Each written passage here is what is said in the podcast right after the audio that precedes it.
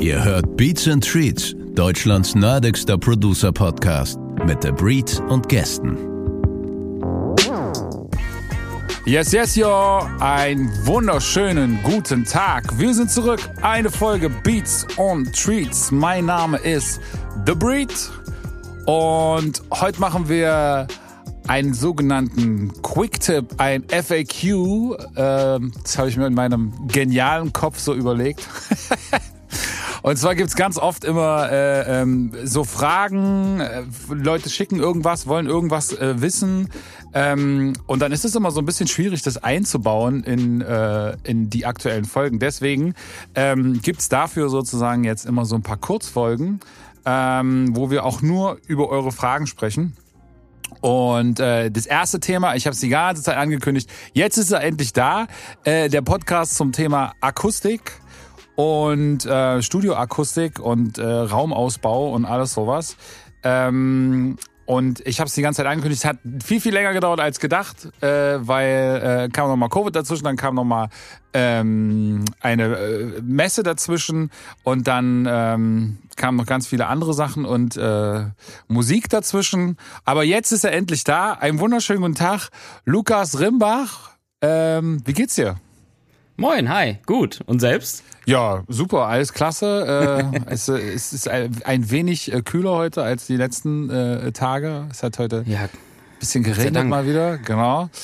Ähm, du sitzt in Frankfurt. Frankfurt. Genau, bist in Frankfurt. Äh, lass uns kurz ein bisschen darüber sprechen, warum du, warum ich dich zum Thema Akustik dazugeholt habe. Du machst die Europavertretung, habe ich das so richtig im Kopf, für GIK Acoustics. Erzähl doch aber erstmal so ein bisschen, äh, wo kommst du sozusagen musikalisch so ein bisschen her? Was ist äh, so dein Werdegang?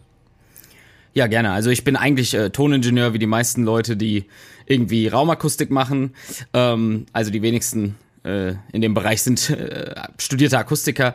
Das heißt, ich habe äh, mal an der SAE studiert vor über zehn Jahren und ähm, den Toningenieur da gemacht. Ja. Ähm, mach selber auch ein bisschen Musik, also ähm, heute nicht mehr so viel wie früher, aber eben ähm, ziemlich viel Hip-Hop-Sachen auch, Beats gemacht, gerappt, all das, was so dazugehört. Kennt, und, äh, äh, gibt's da irgendwie bekannte Produktionen oder, oder Rapper, mit denen du irgendwie gearbeitet hast, die man, äh, wo man jetzt so ein Ja, also- machen kann? Von Produktion her eher weniger. Äh, als Toningenieur habe ich viel äh, mit mit Rappern gearbeitet, die man kennen kann. Von also ich mache viele Sachen hier aus aus aus Frankfurt. Äh, den den Twin zum Beispiel. Ah, ja. Ähm, ich mache viel ähm, ja lokale Geschichten eigentlich in Frankfurt hauptsächlich, wo dann wieder diverse Features drauf sind natürlich. Also ich habe mit vielen äh, Leuten aus dem Deutschrap-Bereich schon irgendwann mal irgendwie gearbeitet. Ja. Ja, okay, cool. Ähm, das heißt, du bist also sozusagen nicht äh, der reine Theoretiker, sondern hast da auch so eine gewisse ähm, äh, ja, Praxisexpertise sozusagen. Ja, voll. Also ich habe selber ein Studio und äh, arbeite da auch noch ab und zu, wie gesagt, drin und versuche das auch immer mit einzubringen, so diesen Aspekt, dass man halt praxisorientiert arbeitet und schaut, was, was braucht man wirklich und worum geht's, ne? Ja, äh, großer Punkt beim, beim Thema Raumakustik. Ne? Man hat ja da Ja. quasi immer den immer das Problem, äh, ähm, ich sag mal, Usability versus äh, bestmögliche Klangoptionen. Und äh, Ja, ja. dann muss man immer sich entscheiden, will ich quasi ein Studio haben, was irgendwie immer noch einen gewissen Vibe hat, oder will ich sozusagen in einem äh, komplett ausgepolsterten äh, Raumschiff sitzen? Ja, ja, ja, total. was ja. dann irgendwie so ein bisschen ähm, wenig Gefühl noch hat. Ähm, aber bevor wir drüber reden, du bist dann aber zu den zu, zur Akustik gekommen. Wie, wie ist das so passiert irgendwie? Also Ja, also es war damals so, äh, man, man versucht irgendwie äh, von Musik zu leben und äh, ich war dann noch im, im Bereich Post-Production tätig. Äh, das war aber dann auch nicht so wirklich mein Film, also den ganzen Tag irgendwie Radiowerbespots produzieren und äh, äh, editen und äh, Sprecher aufnehmen. Da, da, da habe ich mich dann irgendwann gefragt, okay, willst du das? Ähm, ich habe parallel mein eigenes Tonstudio mit GIK-Modulen ausgestattet. Also das war nicht so, dass ich da irgendwie, äh, sondern tatsächlich aus Überzeugung äh, zu der Firma gekommen bin. Ähm, und hatte mich dann mit dem US-Chef der Firma, ähm, dem Glenn, äh, kurz geschlossen gehabt und hatte ein paar Rückfragen und äh, der meinte dann, hey, wir brauchen mal jemanden, der unsere Website auf Deutsch übersetzt. Und ähm, ja, acht Jahre später äh, bin ich jetzt irgendwie hier und mache das Fulltime, aber da war das noch so eine Nebensache. Irgendwann hieß es dann, geh mal mit auf eine Messe oder äh, berat mal zwei, drei deutsche Kunden für uns. Dann wurden es zehn, dann wurden es zwanzig und jetzt sind wir halt an dem Punkt, wo ähm, das so aussieht, wie es gerade aussieht, ja. Okay, das heißt, du bist jetzt sozusagen tatsächlich äh, der, der Ansprechpartner oder Hauptansprechpartner, ähm, wenn es um den Bereich Europa geht. Und GIK Acoustics ist aber eine Firma aus Amerika. Ihr habt Korrekt. aber mittlerweile für den europäischen Markt auch die komplette Produktion in Europa sitzen, ne? genau, also wir sind ja, ja, das ist so. Wir sind eine US-Firma, wie gesagt, als, als Mutterfirma äh, in Atlanta. Dann haben wir in England unseren Hauptableger in Europa. Da liegen halt oder da sitzen die ganzen ähm, Kollegen im Büro. Aber dann haben wir noch eine, also da haben wir eine Fertigung für England und dann haben wir noch eine Fertigung in Europa, die sitzt in Polen. Und von dort aus verschiffen wir dann in die ganze EU. Mhm, okay. Ähm, nun ist es, äh, also GIK Acoustics erstmal so sind halt äh, klassische ähm, Akustikmodule, also Absorber, ja. Diffusoren, Bassfallen, äh, hab ich noch irgendwas vergessen? Äh, wir haben noch bestimmte Bassfallen und ja. so Geschichten, aber ja, das, das deckt's ab. Genau, also, also wirklich das ganz klassische ähm, Zeug, was man an die Wand hängt, an die Decke mhm. hängt oder äh, in die Ecken stellt. Ja. Sonst, sonst, das ist, das ist tatsächlich alles, was ihr macht, ne? Also ihr macht jetzt nicht noch irgendwie Boxen oder äh, irgendwas äh, anderes. Nein. Okay. Nein, wir machen nur Akustik. Okay. ähm, damit ihr, also das so ein bisschen zu deinem Hintergrund. Ähm, ja. Wir steigen dann gleich mit den Fragen ein. Ähm, da habe ich auch eine Menge gekriegt. Ich habe so ein bisschen probiert, das äh, zu strukturieren und die mhm. Sachen, die sich gedoppelt haben, habe ich dann so probiert zu gucken, was ist jetzt die Frage, die dann dem am, am nächsten kommt. Ähm, und dann steigen wir gleich ein und alles, was du natürlich sagst, weil es ja jetzt hier keine, keine GIK Acoustics Werbesendung, gilt natürlich grundsätzlich wahrscheinlich für alle möglichen Hersteller. Äh, Wenn es genau. irgendwie was ganz Spezielles ist, was es jetzt nur von euch gibt, dann kannst du das natürlich gerne dazu sagen. Aber es gibt natürlich auch ganz viele andere.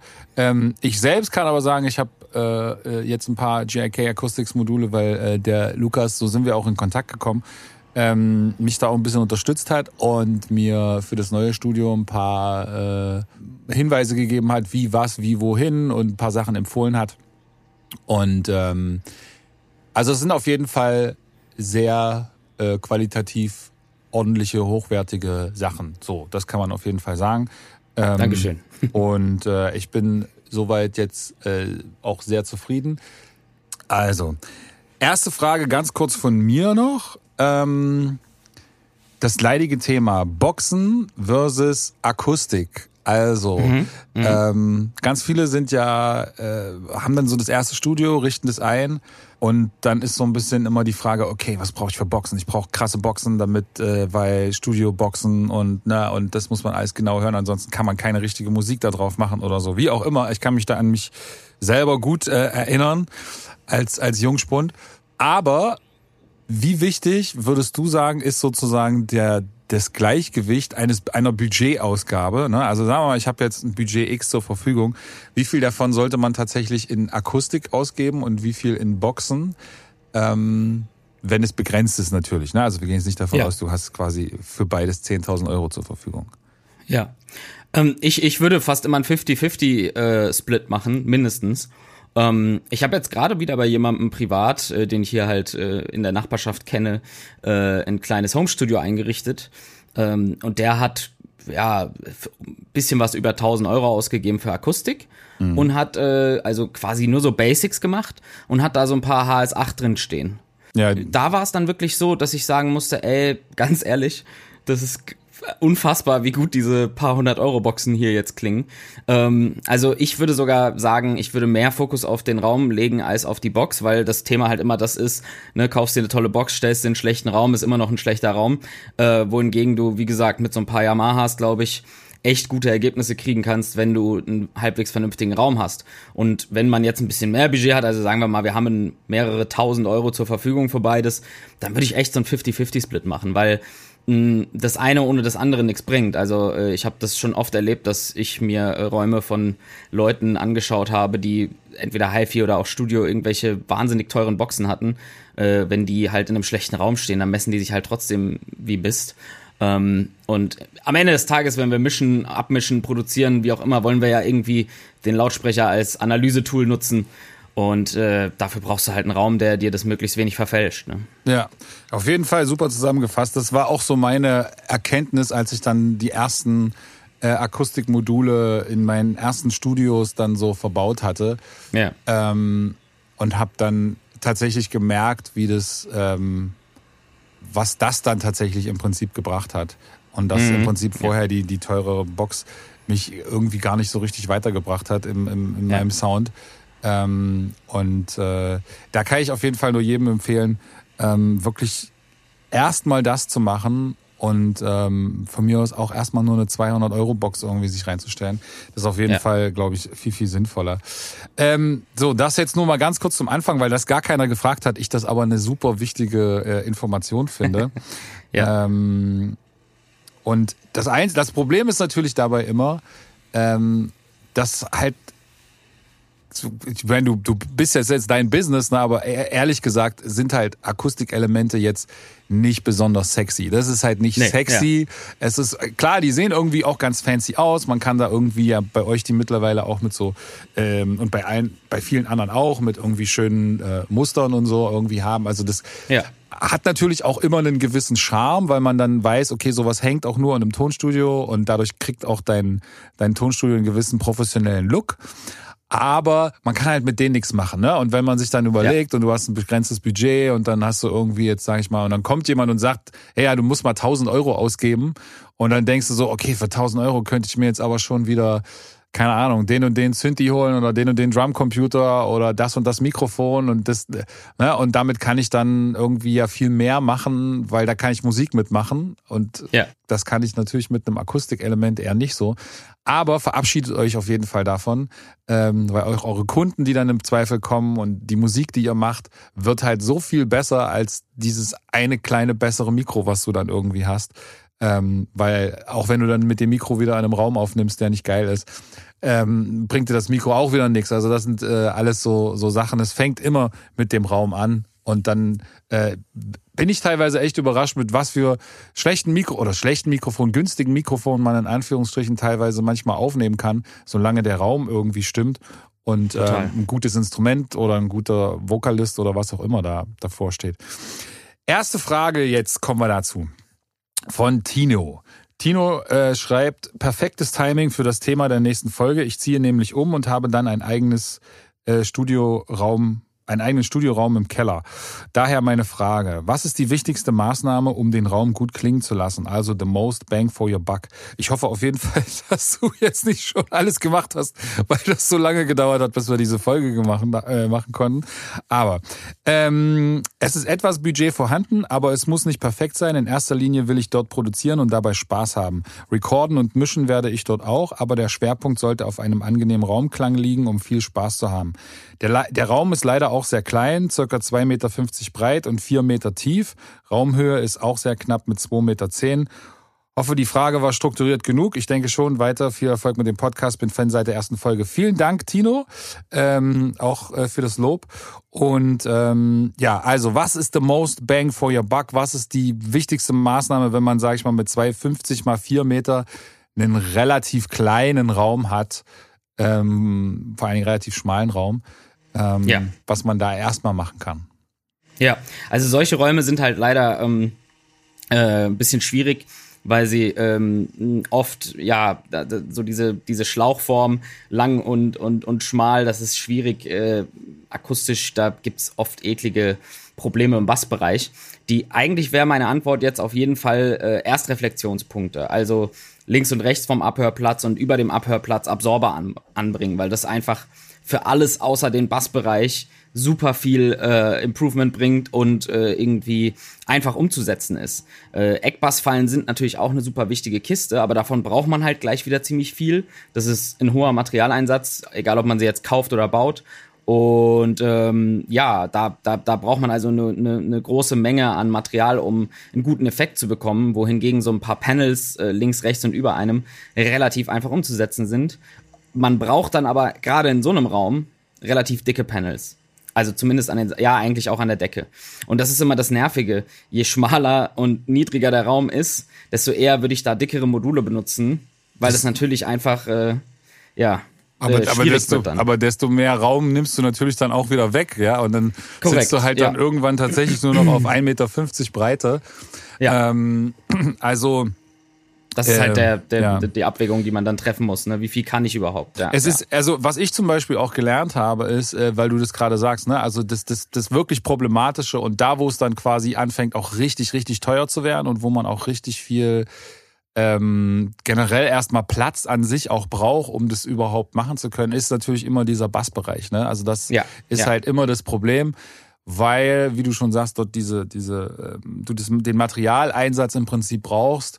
Ähm, ich kenne Leute, die, die in Berlin teilweise ihre Studios dann gebaut haben, wo die irgendwie äh, im Prinzip an allen Wänden und vor allen Dingen an den Rückwänden hinten irgendwie erstmal 1,50 Meter bis äh, ein bis 1,50 Meter irgendwie reine äh, ähm, Absorber sich gebaut haben in den Raum rein direkt, also mit mit mit Mhm. äh, äh, Steinwolle und und und äh, und so äh, Konstruktionen und sowas. Und das ist dann auch eigentlich so ein bisschen das, wo man wahrscheinlich hinkommen müsste, oder? Also so, um wirklich dann in, die, in den Mastering-Bereich zu kommen. Ne? Also wo du wirklich dann sagen kannst, ich gehe da irgendwie bis auf, weiß nicht, wie viel Hertz das sind, ne? aber dass du da, wo man jetzt äh, tatsächlich dann auch die Bassfrequenzen hat, dass das alles irgendwie dann auch linear wird, ähm, das ist wahrscheinlich dann schon ein sehr hoher Einsatz. Oder gibt's da, äh, außer jetzt vielleicht gestimmte Bassfallen oder sowas, wenn jetzt eine Mode Genau, hast? bestimmte Bassfallen sind mein Weg da drum rum, weil klar, wir arbeiten modular, das heißt, wir können jetzt nicht 1,50 Meter tiefe Module äh, anfertigen. Ähm, ich würde generell, wenn ich kann, das auch nicht so lösen, weil mh, das kann man natürlich machen. Man kann, äh, was, was, was da dann gemacht wird, ist alles eben mit Strömungsabsorbern lösen. Und das geht. Man baut einfach überall extrem dicke Absorber und dann ist alles weg. Ich würde halt eher sagen, ähm, man schaut, dass man den Bereich bis, sagen wir mal, 60, 50 Hertz, den kriegst du mit normalen äh, Pan Paneellösungen und sowas gut hin. Ähm, auch mit Eckbassfallen, die so 40 Zentimeter Kantenlänge haben, kommen wir gut bis 50 Hertz. Und dann darunter, wenn es da extreme Probleme gibt, hat man dann halt so meistens eine oder zwei Moden. Die gehst du dann mit bestimmten Absorbern an. Und dann kannst du halt ähm, modular, ich mache viele Mastering-Räume, ähm, sage ich mal, mit einem Budget von 5.000 bis 10.000 Euro, wenn der Raum nicht komplett mies ist, einen guten Mastering-Raum bauen. Aber wie groß Der sollte der dann sein? Also äh, erstmal, weil du brauchst ja dann auch trotzdem einen gewissen Platz. Ja, du brauchst Platz. Also es geht gar nicht mal so sehr darum, wie groß der ist. Eine gewisse Grundgröße so von 15, 20 Quadratmeter wäre schon gut. Ähm, es geht aber vielmehr darum, wie die Maße in sich sind. Also die Verhältnisse Länge, Breite, Höhe einfach. Das, ja, Weil da, da, kommen, wir- da kommen wir gleich zur nächsten Frage Ja. von Niklas, Niklas Tischer. Siehst du, als hätte ich das gut strukturiert, habe ich das gut strukturiert. äh, der schreibt, Oi, ähm, was ist die optimale Raumform für ein Studio, wenn ich die Möglichkeit habe, den Raum selbst zu bauen? Quadrat, Hexagon, Kreis. Äh, und dann jetzt gleich meine Frage noch hinten dran, großer Raum versus kleiner Raum und auch äh, Raumhöhe versus, also hoher Raum, äh, flacher Raum. Hm, okay. Ähm, also Quadrat, Hexagon, Kreis. Also Kreis ist, glaube ich, das Schlimmste, was du machen kannst. Ähm, Okay, ich, ich hätte jetzt gedacht, vielleicht ist das sogar ganz geil, weil du quasi keine, weil du keine, keine parallelen Wände hast. Ja, das ist, das ist immer so diese, diese Mehr, die sich da trägt. Also ja, parallele Wände sind der Grund, warum äh, dann so Raum, aber ähm, in, in so einem Kreis, da, da, da, da wird alles immer nur hin und her geworfen. Das ist, es gibt hier in Frankfurt gibt's auf dem Hauptfriedhof ein, ein, ein Weltkriegsdenkmal.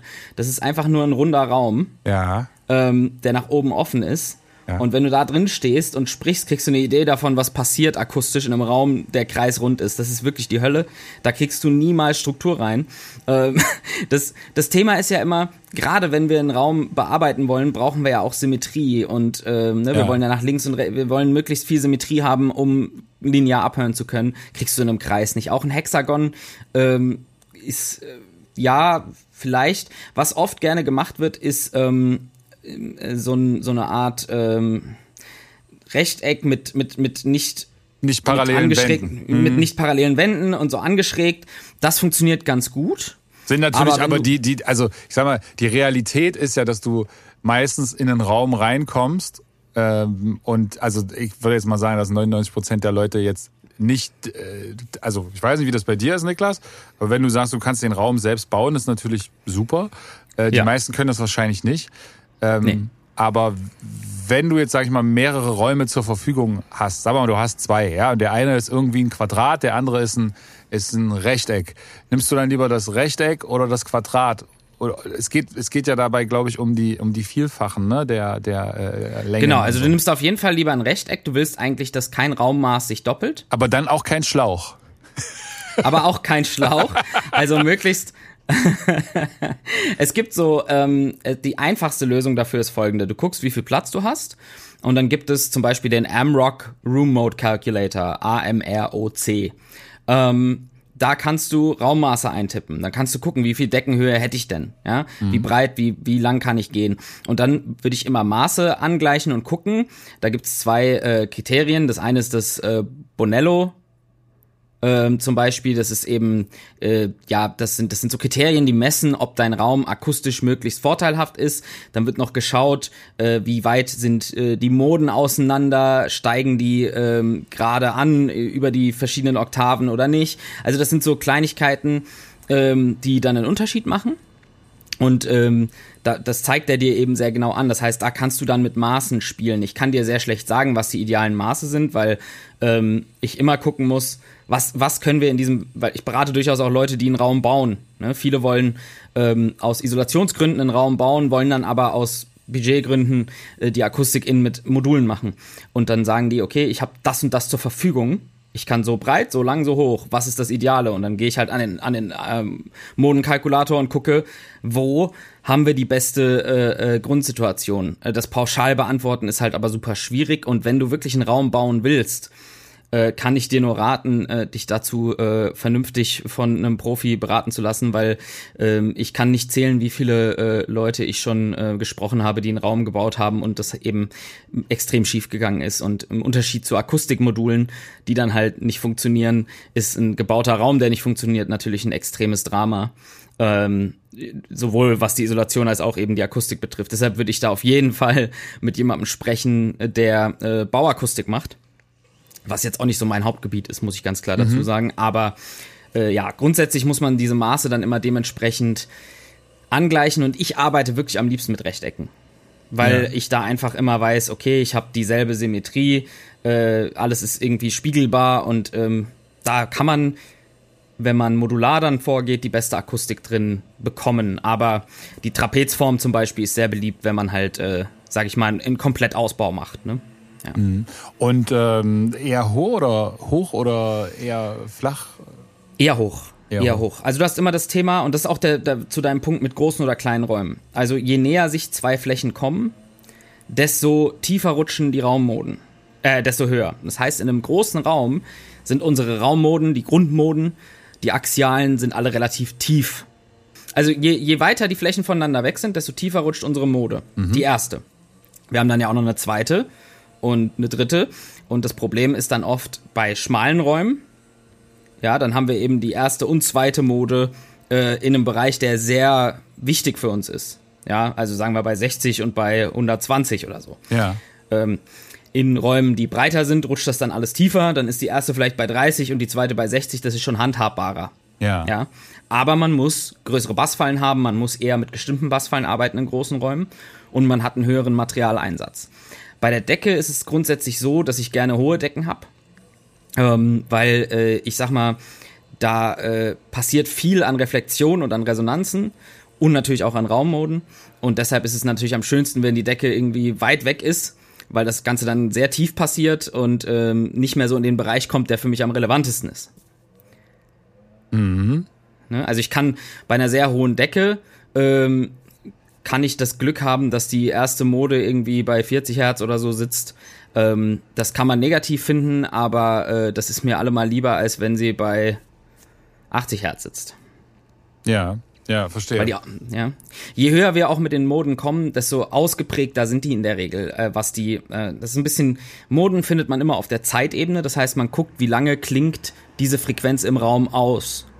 Und eine 30 Hertz Mode, die sehr lange ausklingt, wird wahrscheinlich, wenn du jetzt nicht ein riesen Subwoofer Array rumstehen hast, ähm, wesentlich weniger Schaden auf dem Frequenzgang machen, als eine Mode, die so lange bei 80 Hertz ausklingt.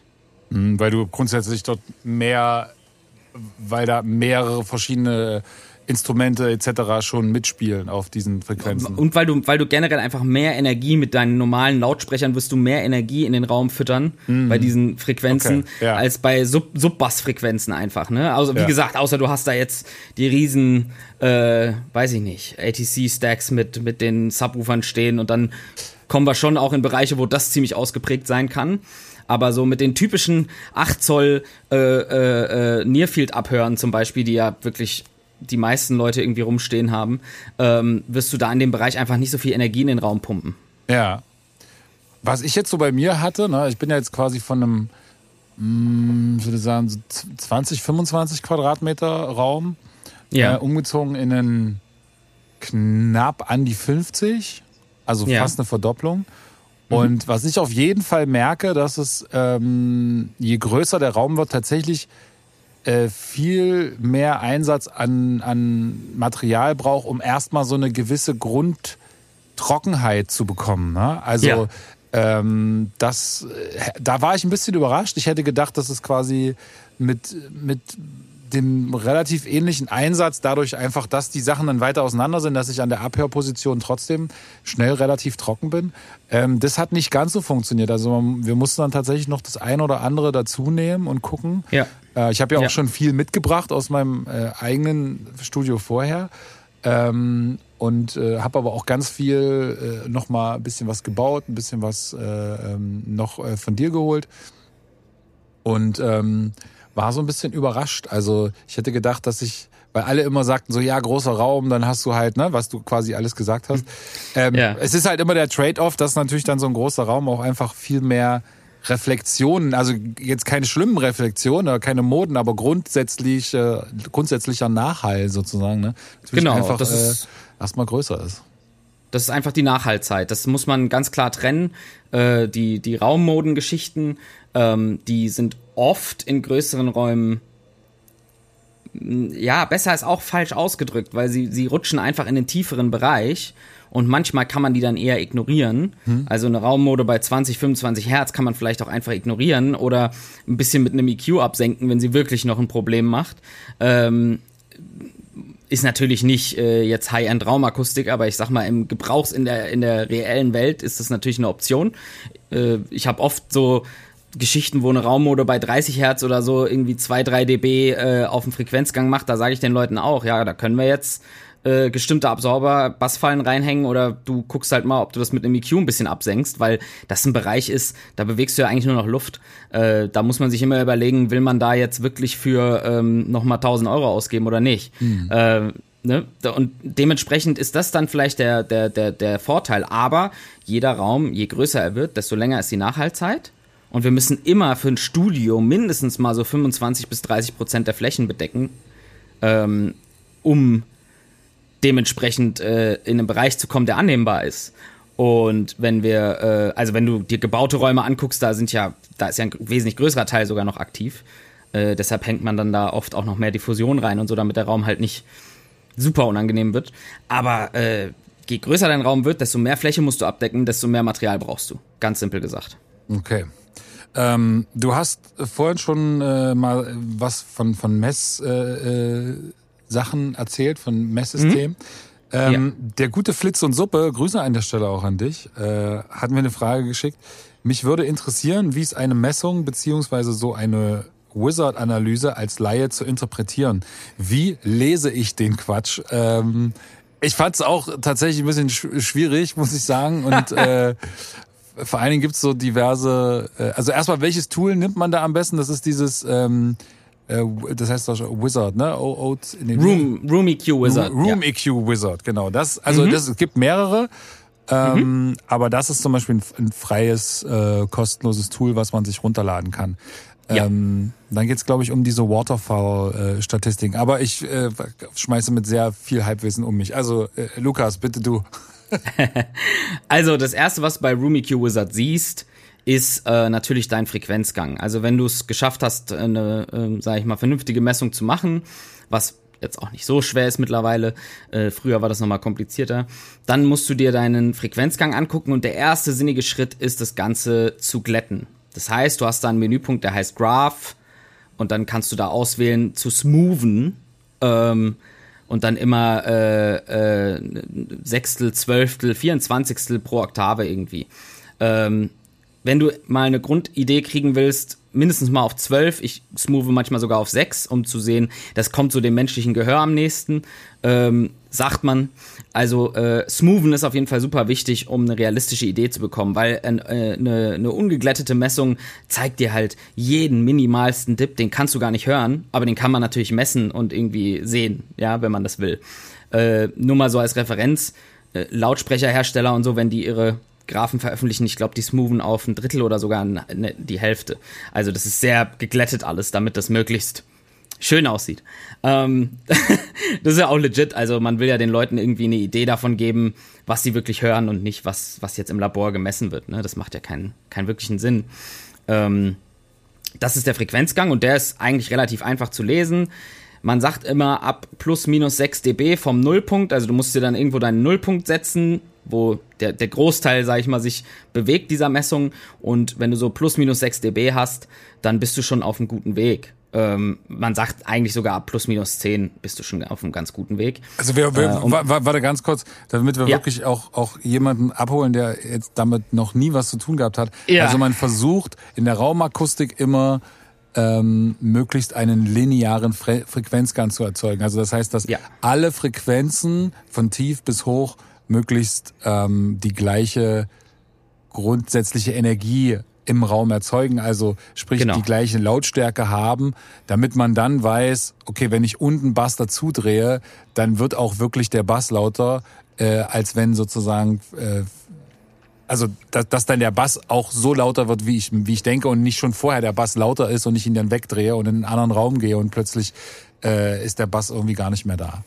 Genau, so, so, so Software benutzt, genau, die benutzt ein, ein Messsignal, äh, das quasi so gepegelt ist, dass wir immer die gleiche Energie haben bei allen Frequenzen. Ja. Und im Idealfall wollen wir dieses Messsignal genauso wieder aufzeichnen. Dann hätten wir null Verfälschung durch den Raum. Ja? Das kriegt man natürlich im Endeffekt nur hin in so einer anechoischen Kammer. Ähm, aber wir wollen, sage ich mal, in die Nähe von einer anechoischen Kammer kommen. Äh, und das das können wir mit so einem Messsignal dann dementsprechend kontrollieren. Wenn du Musik spielen würdest, die hat natürlich Energieunterschiede in den verschiedenen Frequenzbändern und dementsprechend würde die sich nie so abbilden, aber deshalb benutzt man dieses Testsignal oder die ja. Software benutzt dieses Testsignal. Ähm, genau, und dann zeigt die uns so einen Frequenzgang an und das ist das, was die meisten Leute am ehesten nachvollziehen können. Ist das diese, ähm, ist das ähm, dieser Waterfall-Geschichte? Nein, das nee, ist einfach das, nur, ja. das ist einfach nur der Frequenzgang. Und der sagt sozusagen, das, welcher also welcher Ton, also welche Frequenz ist jetzt hier sozusagen lauter und Wie welche laut. kommt äh, leiser ja. an? Okay. Genau. Und eigentlich ja. müsste es quasi ein Strich sein, aber es ist natürlich nie ein Strich, sondern es ist quasi genau. immer. Aber äh, so nah wie möglich an einem Strich. Ja, ja. genau. Ja. ja. Und äh, das ist das, das kann eigentlich jeder lesen, weil jeder hat schon mal irgendwo einen Frequenzgang gesehen, auf, sei es auf der Rückseite des Manuals seiner Lautsprecher oder einem Mikrofon oder so. Das ist einfach ein Frequenzgang ist, glaube ich, für die meisten Leute irgendwie intuitiv verständlich. Ähm, und dann, das ist aber das Schwierige, äh, den Leuten zu erklären, oft am Anfang, dann gibt es eben die sogenannte Zeitebene. Also, wenn ich ein Signal in den Raum gebe, wie lange dauert das, bis dieses Signal ausgeklungen ist, bis wir es nicht mehr hören? Und ähm, da gibt's einmal den Wert RT60. Äh, das ist das, worüber wir gerade auch ein bisschen geredet haben. Das ist äh, die Nachhaltzeit. Äh, die bezieht sich vor allem auf Mitten und Höhen. Also da sind wir nicht so im Bassbereich unterwegs, weil dafür funktioniert das Verfahren nicht, nicht gut. Äh, in, klassischerweise wird die tatsächlich gemessen früher mal, indem man ein Testsignal in den Raum gibt, ein kurzes Signal und dann misst, wie lang klingt das aus. Jetzt macht das halt die Software und die zeigt mir dann an, im Höhen- und Mittenbereich, keine Ahnung, klingt dein Raum 300 Millisekunden aus, 400 Millisekunden, 500 Millisekunden. Im Internet werden dann gerne so so Werte angegeben, äh, wo Leute dann sagen, ja, äh, eine Regie muss 300 Millisekunden ausklingen und das und das, aber das ist halt irgendwo Quatsch, weil das immer abhängig ist von der Raumgröße. Also wenn ich einen, einen, einen 40 Quadratmeter Raum habe, ähm, dann äh, wird der wahrscheinlich keine 300 Millisekunden auch ausklingen, auch nicht mit Treatment. Und ein 10 Quadratmeter Raum, der klingt auch ohne Treatment schon keine 300 Millisekunden aus. Das ist also wichtig zu verstehen. Man muss sich mal angucken, wenn man misst, wie sieht mein leerer Raum aus, wie lange klingen hier die Mitten und Höhen aus. Und dann kann man anfangen, Akustik reinzubauen und zu schauen, wie verändert sich das. Aber solche Pauschalwerte sind da immer schwierig, weil sie sich halt, weil, weil es keine Angaben zu Raumgrößen gibt. Das heißt also nur, dass ich mal, dass ich verstehe. Du sagst also quasi, dass eine, ich sage jetzt mal eine Nachhaltzeit von 50 Millisekunden in einem ja. großen Raum durchaus okay sind akustisch, während sie in einem nein, kleinen nein, Raum. Nein, okay. Nein.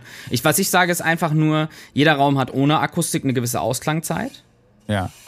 Und dann muss ich schauen, wenn ich Akustik installiere, wo will ich hin?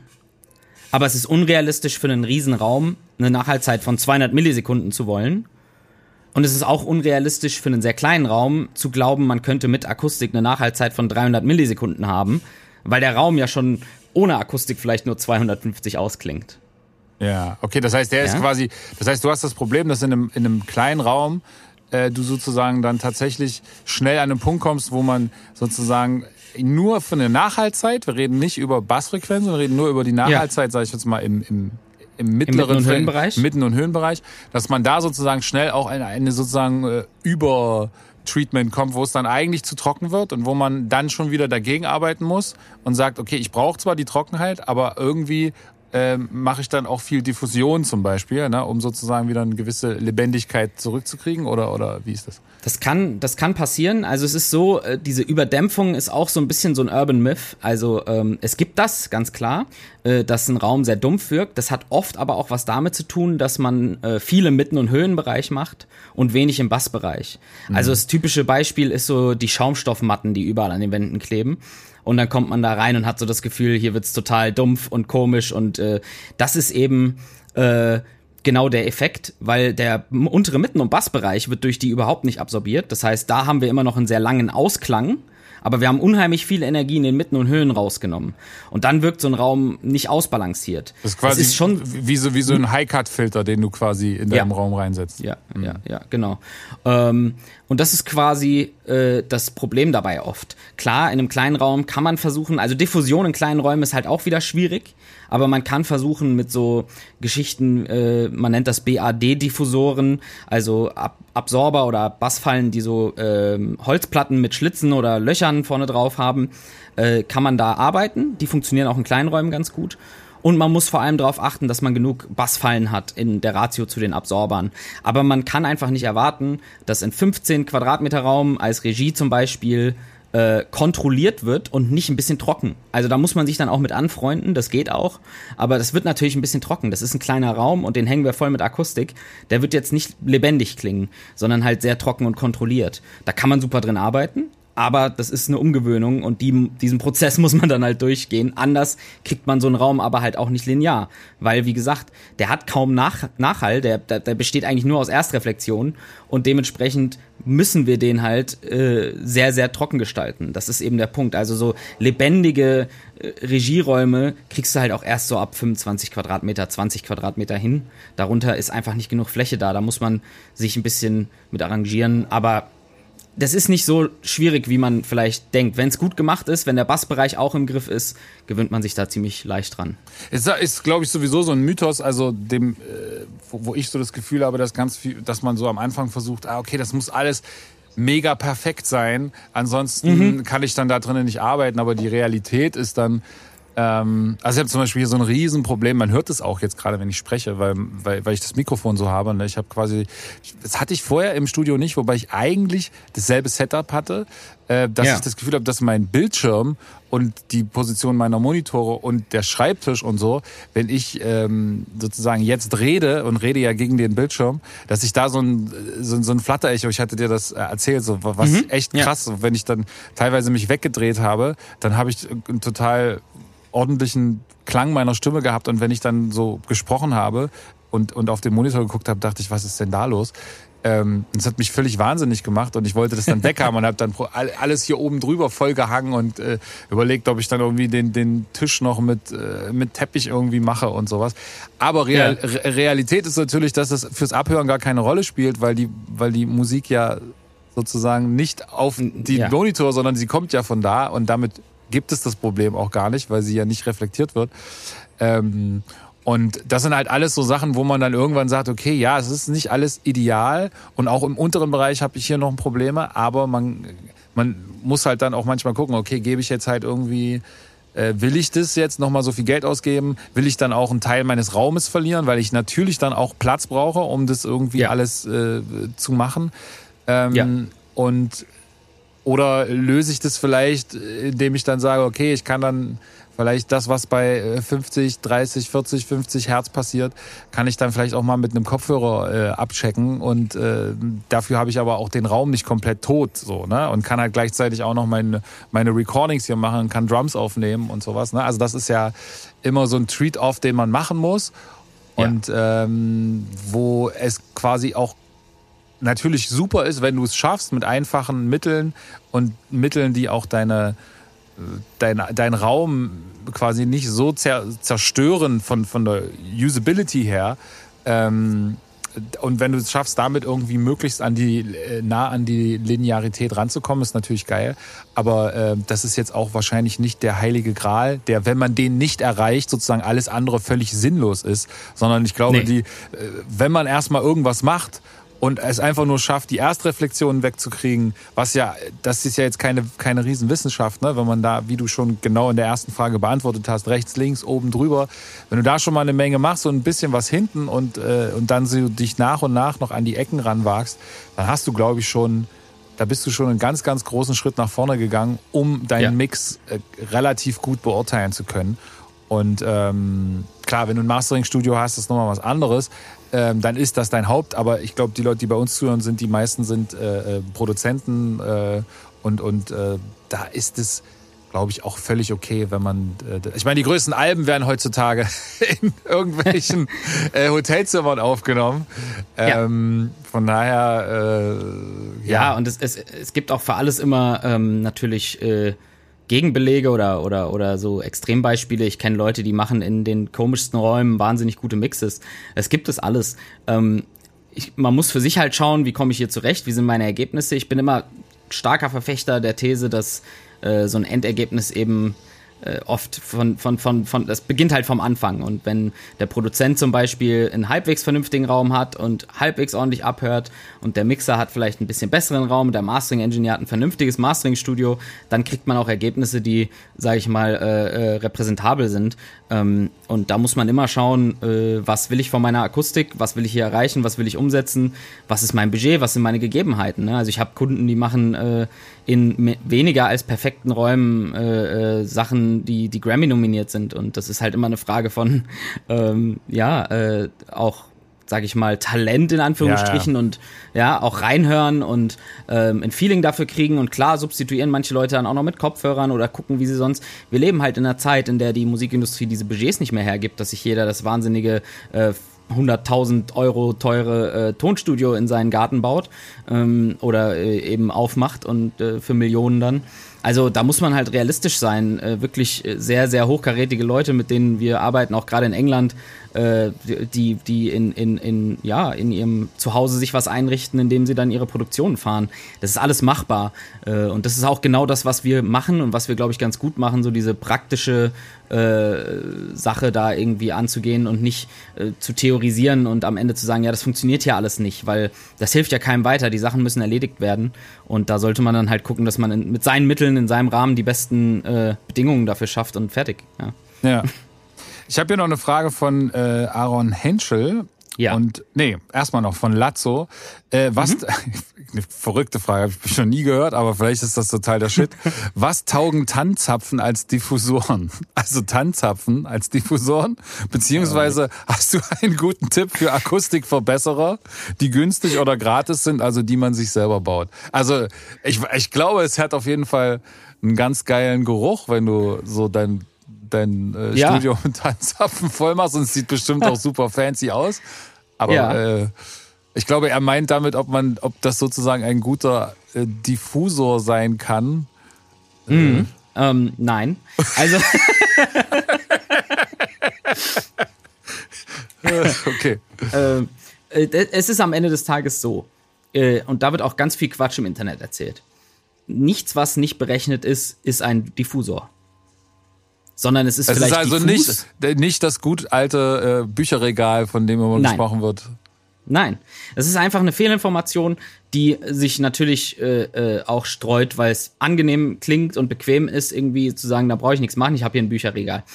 Ähm, ein Bücherregal ist ja, also so das Standard IKEA Bücherregal ist ja erstmal uniform. Ja. Ähm, ein Diffusor zeichnet sich vor allem dadurch aus, dass ähm, dass die Öffnungen und so unterschiedlich breit, hoch und tief sind. Ja? Also deshalb funktioniert so und, und, und diese ganzen Büchergeschichten, das funktioniert sowieso nicht. Bücher sind nicht wirklich schallhart, die sind wenn absorptiv und äh, das ist ähm, aber auch nur in so einem ganz schmalen Bereich. Also am Ende des Tages, ja, ne, ne, ein Regal mit Büchern drin ist wahrscheinlich besser als eine glatte Wand. Aber das ein Diffusor zu nennen, ist halt irgendwo Blasphemie. Also Diffusoren werden von sehr cleveren Menschen berechnet. Äh, wir, wir wir haben dafür zum Beispiel wirklich einen Mathematiker, der als Freelancer uns unsere Diffusorendesigns berechnet. Ja, das heißt, es ist durchaus komplex, außer man baut jetzt so einen Standard QRD. Die sind relativ einfach. Ähm, und das kann man übrigens als, als Bastler-Tipp das wird auch nicht billig, weil da musst du Holz kaufen und, und, und, und musst das dann selber zusammenbasteln und machen und tun und gucken, dass das wirklich sitzt alles. Aber man kann sich äh, so QRD Was heißt Äh, das? Dinger- also QRD. äh, das ist das ist so der Standarddiffusor, den du auch schon gesehen hast. Ähm, so äh, ähm, so ein großer Kasten mit so Schlitzen, die unterschiedlich tief sind und unterschiedlich breit sind halt. ja. Okay. Also eine, das ist eine Aber wa- was ist jetzt der Unterschied zu, sag ich jetzt mal, den, den ausgecheckteren Varianten, weil, weil der dann irgendwie die, also die ihr jetzt verkauft zum Beispiel, sind die dann, ist da dann mehr Ja, das Diffusion ist- oder? Es gibt einfach verschiedene Diffusortypen. Also wir haben auch einen QRD im Programm. Der arbeitet so im Bereich von na, 600 Hertz bis 3 Kilohertz ungefähr. Und der arbeitet eindimensional, also immer nur von links nach rechts. Weil Das- diese Schlitze eben einfach nur von links nach rechts streuen. Das verstehe ich Das nicht. heißt- was, was meinst du mit links nach rechts? Der Schall wandert von links nach rechts durch dieses Objekt. Ja, okay. Und dann gibt's so Sachen wie Skyline-Diffusoren. Hast du auch schon mal gesehen, sieht aus wie so eine Skyline von oben. Ja, ja, So. Da wandert der Schall eben auch nach oben und unten. Ja. Und das sind dann zweidimensionale Diffusoren. Da hast du quasi noch, noch mehr Verteilung des, des Signals, noch mehr Spread Ja. sozusagen. Ja. Ja, noch mehr im, äh, was, was die vertikale und horizontale Ebene betrifft. Und dann kommt es immer noch darauf an, welchen Frequenzbereich kannst du damit abdecken.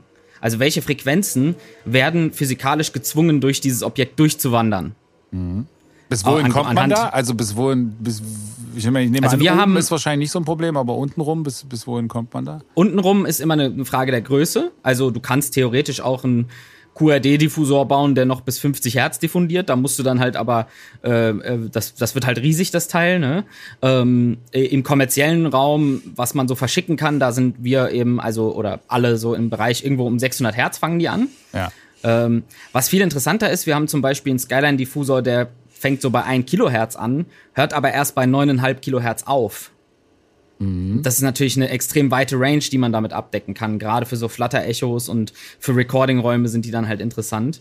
Ähm, und das ist eher spannend zu gucken, wie weit hoch kann man kommen, ähm, als wie weit runter, weil Diffusion im Bassbereich, da sind wir dann im Bereich von, das funktioniert super in so großen Konzerthallen oder so.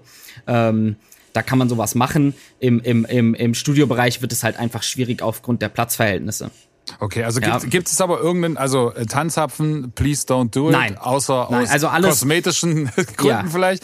Gibt es irgendeinen, äh, gibt es die, die grandiosen Eierschalen, weiß ich, ist auch totaler Blödsinn, äh, die man sich da irgendwie an die Wand pappt. Gibt es irgendeinen Hausmitteltrick, wo man sagt, das macht total Sinn? Äh, nein. Nein. Nein, de So. facto wirklich nein. Also das macht einfach keinen Sinn. Ähm, äh, äh, der beste äh, äh, Haustrick, den ich dir geben kann, ist hol dir ein paar Holzlatten, äh, ein bisschen Mineralwolle und ein bisschen Stoff und bau dir ein paar Absorber. Aber Diffusion äh, ist, ist, wie gesagt, immer berechnet. Und ähm, ja, alles, was schallhart ist, natürlich kann ich aus Plastik oder aus, aus Holz Diffusoren bauen. Aber die müssen dann halt auch dementsprechend ähm, berechnet sein. Und das ist, also da habe ich schon viel Zeug gesehen, aber das funktioniert halt alles nicht am Ende des Tages. Ja. Oder es funktioniert, also es funktioniert dann halt auch nicht so, dass man es irgendwie ähm, einbetten kann in das, in, in das, wo man sozusagen hin will, weil man gar nicht weiß, was sie genau dann tun. Also man Ja. kann es dann irgendwie rausprobieren zu finden mit irgendwie Klar. Messtechnik, aber du ist es quasi eine Blackbox, die du reinhängst, dir baust und gar nicht weißt, was dann damit eigentlich erreicht wird. Und im besten Genau. Fall klappt's, aber im schlimmsten Fall machst du es vielleicht nur noch schlimmer damit. Ähm, ja, das ist halt auch schwer festzustellen bei Diffusion. Ne?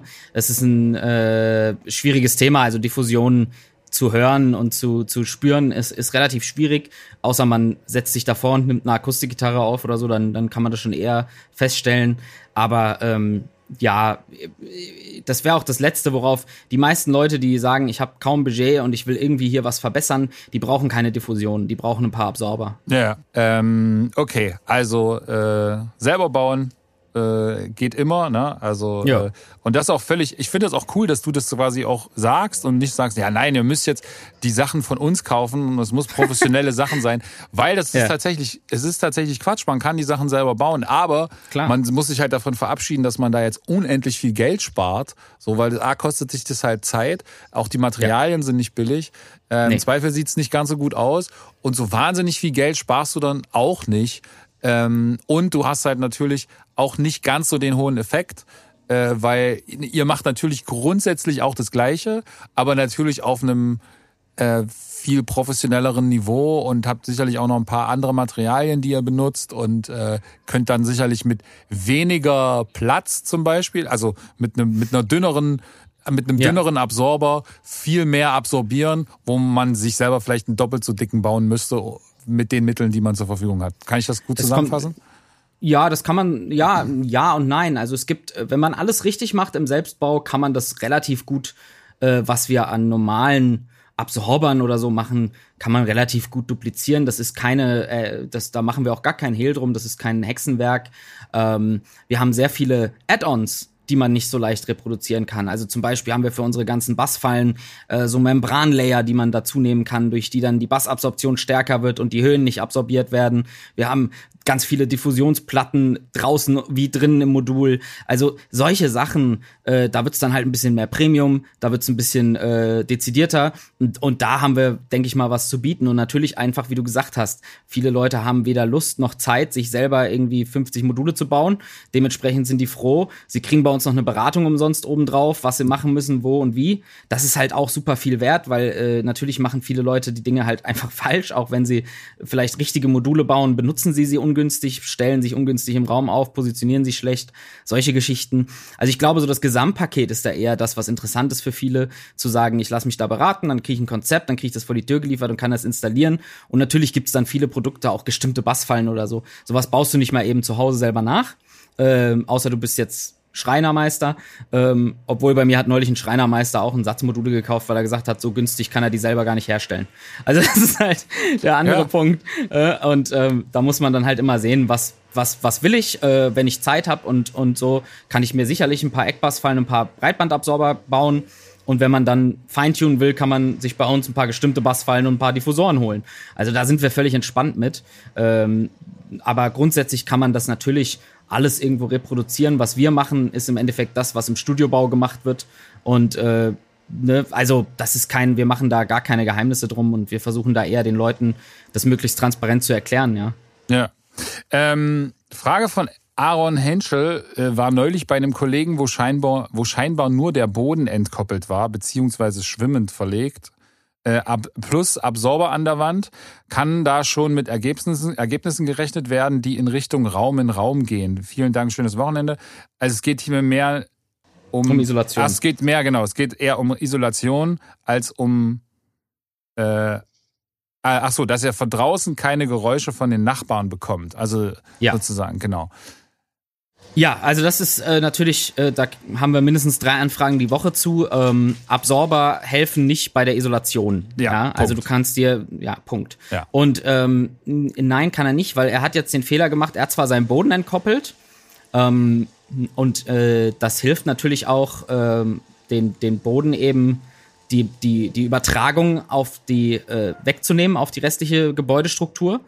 Ähm, also worum es dabei immer geht, ist, es gibt, äh, da muss ich jetzt ausholen, zwei Wege, wie sich Schall ausbreiten kann. In einem, in einfach generell, die für uns relevant sind. Ähm, und das ist einmal über die Luft, also der ganz normale Luftschall. Und das ist über, ähm, über die Struktur oder über, über den Baustoff, also über den Boden, über die Wände. Ja, und das nennt man dann, also das sind transversale Schallwellen. Die verhalten sich ganz anders Ähm, und die, die, die äh, kann man eben mh, mm, nicht äh, mit, mit, mit irgendwelchen Absorbern oder so stoppen, sondern was wir machen können, ist, wir können Ge Gebilde basteln, einen Raum in den Raum bauen, der komplett entkoppelt ist von der restlichen ähm, Struktur. Mhm. Ja, also äh, das ist de facto das, was man da machen kann. Und dementsprechend kann man dann äh, dafür sorgen, dass diese Transversalwellen, das ist vor allem der Bassbereich leider, äh, also eigentlich nur der Bassbereich, dass die sich nicht auf die restliche Struktur übertragen und dann rübergetragen werden. Wenn wir dicke Wände bauen, isolierte Wände bauen, doppelt verplankt und was es da alles gibt, dann bekommen wir relativ viel Isolation über 200 Hertz. Das kommt dann alles da nicht mehr durch. Aber unter 200 Hertz hilft eben nur die komplette Entkopplung. Und wenn ich den Boden entkopple, aber die Wände und die Decke nicht, dann habe ich eigentlich gar keinen Effekt, weil das äh, wird sich fast genauso äh, weitertragen ähm, wie vorher auch, nur wird sich einen anderen Weg suchen. Okay, das ist ja quasi dann auch tatsächlich das, wo wir dann schon über ganz professionellen Studiobau reden. Ne? Also ich glaube, die wenigsten, mhm. äh, die irgendwo in ihrer äh, Altbauwohnung in, in äh, Berlin ähm, Köpenick irgendwie gerade äh, ein Studio reinmachen wollen, werden jetzt darüber nachdenken, ob sie sich da ein Raum in Raum Konzept das reinbauen können die auch wollen. gar nicht. Äh, kann das man auch meistens nicht. Also braucht man der ja Statiker schon. nicht. Genau. Ähm, aber das ist natürlich tatsächlich äh, das absolute Premium-Prinzip, ähm, mhm. Raum in Raum zu bauen. Ähm, und dann hat man wahrscheinlich beides gleichzeitig gelöst. Also du hast zum einen gelöst, dass du quasi drinnen Schlagzeug spielen kannst und es draußen keiner hört. Und du hast, kannst den Pressluft, na, der Presslufthammer ist vielleicht ein Problem, aber du kannst sag ich mal, die Feuerwehrsirene vor der Tür haben und äh, hast halt relativ wenig äh, davon äh, oder den Straßenlärm, sagen wir mal so, den Straßenlärm draußen ja. und den hast du halt drinnen nicht auf der Aufnahme. So, das ist ja quasi das, was man damit lösen will und damit kann man im Prinzip beides lösen. Das ja. Ähm, aber aber äh, genau, äh, nur die, der, der Boden reicht da halt leider nicht aus, weil es, äh, so habe ich das zumindest gelernt, äh, dass sozusagen auch, äh, sobald du irgendwo eine Schallbrücke hast, also irgendwo noch etwas, wo sich sozusagen diese Schwingung im Gebäude noch übertragen kann, dann ist ja. sie halt da. Du kannst natürlich, wenn du alles andere weg hast, ist gut, aber wenn die, solange die eine noch da ist, ist halt immer noch etwas da. Ne? Ähm, ja. Genau. Gibt es eine gute Lösung für hohe Räume? Stichwort Altbau hatten wir vorhin gesagt. Eigentlich schon so ein bisschen beantwortet. Ne? Also hoher Raum erstmal grundsätzlich gar nicht so schlecht. Äh, aber ja. auch da gilt natürlich das, was wir für alle anderen Räume auch gesagt haben. Der Vorteil beim hohen Raum ist nur der, dass du im Prinzip die Decke sehr schön bearbeiten kannst, ohne dass du äh, so jetzt irgendwie wahnsinnig viel Höhe verlierst und dann ein Problem hast, dass du nicht mehr aufstehen kannst. Also ich sag mal, wenn jetzt nur, nur so gerade so Leute, die im Keller was haben, ist halt schwierig, weil dann hast du vielleicht eh schon nur zwei Meter Deckenhöhe. Wenn du dann da irgendwie ja. noch 15 Zentimeter Isolation dran bringst, dann bist du irgendwie bei 1,85, dann wird's so für äh, sag ich mal, dann hat Hafti schon ein Problem, da aufzunehmen. So. ja, definitiv. ähm, das ist ja eine, eine spannende Frage. Eine Frage von Jost, äh, Jost Esser. Was hältst du von mhm. Hofer? ich wusste auch gar nichts dazu sagen. Also Hofer, muss man dazu sagen, ist ein äh, Konkurrent von euch, so könnte man, ja, ist ja. ein Konkurrent, ein, Mit, ein Mitbewerber, der auch äh, aus Deutschland kommt und Akustikelemente macht. Genau. Äh, Nein, also ich meine, Konkurrenz ist gut belebtes Geschäft. Ich finde es wichtiger, dass Leute sich überhaupt mit äh, Akustik auseinandersetzen äh, sich Akustikprodukte anschauen. Ähm, und dann soll jeder für sich vergleichen. Die machen halt viele Dinge anders als wir. Und ähm, natürlich bin ich eher Advokat für die Sachen, wie wir sie machen, irgendwo, weil ich, wie gesagt, Fan davon bin, ähm, so zu arbeiten, wie man im Studiobau arbeitet. Und ähm, ja, es ist hauptsächlich eine Frage der Materialien. Und da würde ich sagen, stimme ich mit dem, was Hofer da macht, nicht ganz überein. Das heißt aber nicht, dass das unbedingt falsch ist und das ist halt einfach Konkurrenz. Ja, oder schlimm finde ich, wenn, wenn Firmen irgendwie äh, Sachen verkaufen, die nicht das tun, was sie was sie angeben, dass sie tun. Das ist da aber nicht der Fall. Es gibt bei Hofer zu allem, glaube ich, Testergebnisse. Aber gibt es auch, gibt es auch quasi Sachen, die, also du meinst, dass jemand sozusagen jetzt sagt, äh, äh, also die dann Testergebnisse fälschen oder gar keine Testergebnisse angeben und einfach nur hinschreiben, Nein, genau. ey, das ist hier ein Tiefenabsorber und äh, ist super für Bass, was ja im Prinzip erstmal eine Nichtaussage ist, so, ne? Ja, ja. Äh, sowas meinst ja. du, ne? Ja, es gibt durchaus Firmen, die auch behaupten, hier, der absorbiert jetzt bis so und so viel Herz und äh, auch ne, dann einfach nur irgendwas hinmalen, irgendeinen Graphen hinmalen, ähm, keine Testergebnisse dazu, nichts Zertifiziertes. Und alles, was ohne zertifiziertes Testergebnis kommt, würde ich anzweifeln, einfach weil es äh, ähm, fragwürdig ist. Ne? Äh, ich, ich weiß, was das kostet, Produkte testen zu lassen. Das sollte einfach mit eingepreist werden. Das ist machbar. Und ähm, dann geht man zu irgendeinem Institut, das ne, in Deutschland dann eben TÜV-zertifiziert ist äh, und, und lässt seine Module testen und hat einen Testbericht. Ich finde, das ist das Minimum, wenn ich so ein Produkt verkaufen will. Und äh, wer das nicht tut und dann da irgendwelche Behauptungen gibt, also ich würde immer äh, mich definitiv äh, daran orientieren, auch wenn ich vielleicht nicht Profi bin und nicht unbedingt ähm, äh, Testergebnisse super lesen kann. Ähm, guckt sie euch an und wenn ihr Fragen dazu habt, kontaktiert die Firma und fragt sie. Ja, weil das ist das Mindeste, was auch so eine Firma irgendwie leisten sollte, dass sie dir als Kunden erklärt, ey, das und das sind die und die Werte und die bedeuten das und das und dafür kannst du mein Produkt einsetzen und dafür macht es keinen Sinn mehr. Es gibt allerdings gerade ähm, im Moment leider aus dem EU-Ausland schon viele Beispiele von Firmen, die das nicht so tun, ne, wo einfach Dinge behauptet werden, die, die ich nicht, die ich nicht überprüfen kann, die, wo ich aber als in Anführungsstrichen Experte äh, alleine anhand der Produktmaße schon weiß, das kann so nicht sein. Das funktioniert das, nicht. Also das ist zum Beispiel was, was mir auch äh, aufgefallen ist, dass es so, ich nenne da jetzt gar keine Namen, ähm, aber dass es auf jeden Fall so ein paar neue Spieler im Game gibt, wie ja. man sagt, ähm, die auch, ähm, sage ich mal, gar nicht, die eigentlich aus einer anderen Ecke kommen ähm, mhm. eigentlich andere Produkte anbieten, Software zum Beispiel oder so, und dann ja. ähm, jetzt plötzlich auch äh, Akustikelemente verkaufen. Und die sehen ja. dann zum Beispiel halt super fancy aus. So, die sind halt eher so ein Lifestyle-Produkt, die irgendwie ja. cool aussehen. Und dann gucke ich mir die so an und denk mir, okay, also entweder habt ihr jetzt irgendwie die absolut neue Weltneuheit entdeckt und habt es geschafft, irgendwie mit äh, ich sage jetzt mit Taschentüchern äh, sozusagen äh, Akustik-Treatment äh, zu betreiben. Oder das, das ist halt, wir reden dann bei dem, was ihr da quasi verkauft, reden wir über einen Absorber, der irgendwie sich im äh, mittleren, oberen Frequenzbereich ganz ausschließlich bewegt und auch nur dort irgendwie etwas absorbiert. Aber das hat natürlich ja. nichts damit zu tun, wenn ich dann sage, ja, damit statte ich da irgendwie einen Raum aus, der dann, wo dann Hip-Hop-Produzenten drinne sind und irgendwie 808s mischen und so. Und dann hast du da so drei so komische Dinger an der Wand, die irgendwie, weiß ich nicht, zwei, drei Zentimeter dünn sind. So, das ja. kann, also da muss man halt schon sich sozusagen äh, sagen, ey, Akustik ist nicht hübsch. So, es, also man kann das so hübsch wie möglich machen, aber es bleibt halt am Ende so, wie du schon sagst, äh, es bleibt eine Steinwolle. Da kannst du auch kein, kein Vollholz davor ziehen, weil dann ist es wieder sinnlos, weil du brauchst ja diese Offenheit. Das heißt, es kann nur Stoff sein. Und jeder, der dir dann irgendwie was verkaufen will, ähm, was irgendwie total cool aussieht und total dünn ist und wenig Platz braucht, dann kann da halt auch nicht viel bei, bei rumkommen. So. Nee, und es ist halt wirklich auch eine Sache, vor allem, es braucht Platz. Und wenn ich eine, eine Eckbassfalle haben will, die wirklich nennenswert in den Bereich unter 100 Hertz kommt, dann kann die halt keine 30 Zentimeter Durchmesser haben.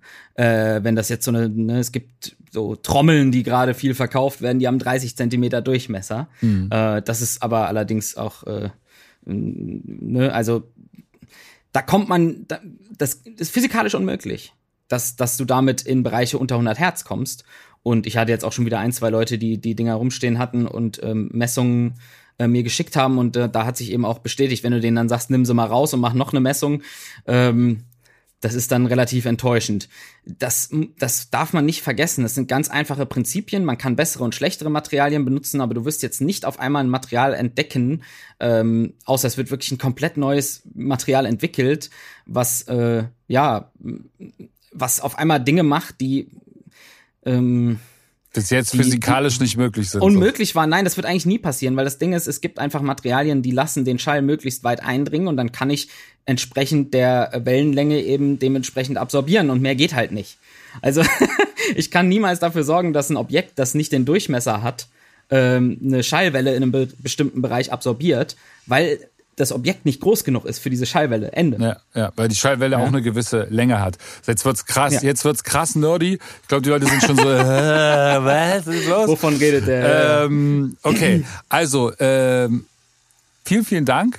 Lukas, ähm, das Sehr hat gern. tatsächlich viel, viel länger gedauert, als ich gedacht habe. Ich habe am Anfang schon gedacht, ob wir, über, ob, das, äh, ob ich nicht zu so viel Fragen weggestrichen habe und so, aber wir sind jetzt doch bei über einer Stunde gelandet. Also, ja. ähm, Heute äh, mal eine Folge, die äh, nicht ganz so, äh, also ohne jetzt irgendwie Lifestyle und ohne, dass wir jetzt irgendwie über die äh, psychischen und ähm, äh, inneren emotionalen Zustände äh, beim Produzieren gesprochen haben, sondern wirklich mal so was ganz äh, relativ furztrockenes, ähm, rein informatives, ähm, auch nur für die Leute, die es interessiert. Also ähm, das werden wir ab und zu immer mal machen. Wir überlegen uns äh, mal demnächst noch ein neues Thema. Dann äh, frage ich euch wieder, äh, lad mir wieder irgendeinen Experten ein dazu und dann können wir ähm, da irgendwie auch nochmal so ein FAQ machen. Schreibt mir gerne, wie es euch gefallen hat, ob es euch weitergebracht hat. Und ansonsten könnt ihr den äh, Lukas direkt kontaktieren über das GIK Acoustics. Äh, genau, über unsere Website. Ja wenn ihr da äh, Bock habt. Ansonsten, wie gesagt, es gibt auch noch ganz viele andere Hersteller. Ihr müsst nicht zu GIK Acoustics, ihr könnt Nein. alles Mögliche machen. Aber ich kann euch aus eigener Erfahrung sagen, der äh, Mann ist kompetent, der Mann ist nett, äh, der nimmt Danke. sich Zeit, ähm, der lässt sich auch Fotos schicken. Machen die anderen, glaube ich, auch.